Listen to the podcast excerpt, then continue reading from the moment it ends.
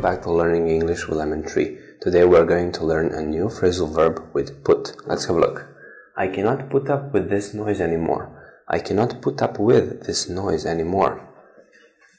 I cannot put up with this noise anymore. I cannot put up with this noise anymore. Put up with.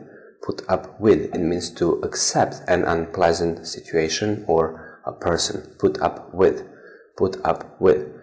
In writing, people use tolerate, which is more formal. Put up with. I cannot put up with this noise anymore. Thank you for watching Everyday English. I hope you enjoyed it and you'll find it useful. Bye.